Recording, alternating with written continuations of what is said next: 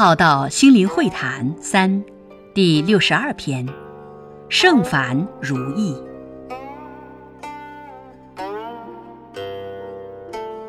于凡中养圣，不会只是利益上的思维，能有意义、价值与利益群生的一份思维与用心。于凡中能走向不凡，活出不只是为生存、为获利的一生，有别于动物类型功能的一生，能以圣超凡，方能于红尘中活出人生真谛。于觉中超时。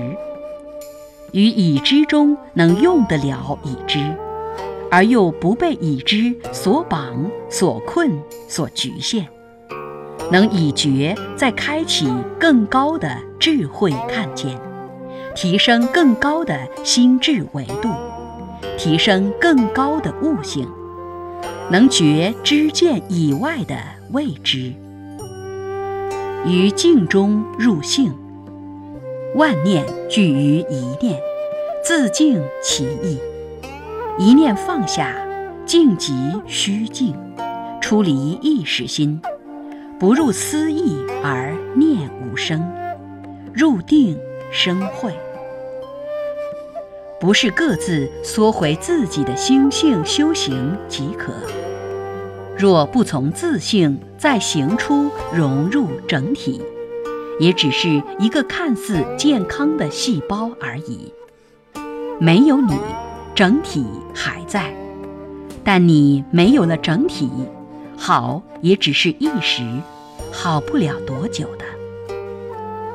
入心性修行的初心，不是用来躲劫避难的，但可以让你心明，明明德，少再造业而继续受报。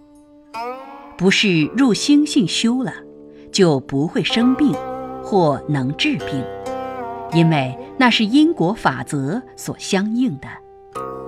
但我们却能以更好的生命状态，来面对随因缘而来的因果业力。该吃饭的吃饭，该工作的工作，生病该看病的去看病。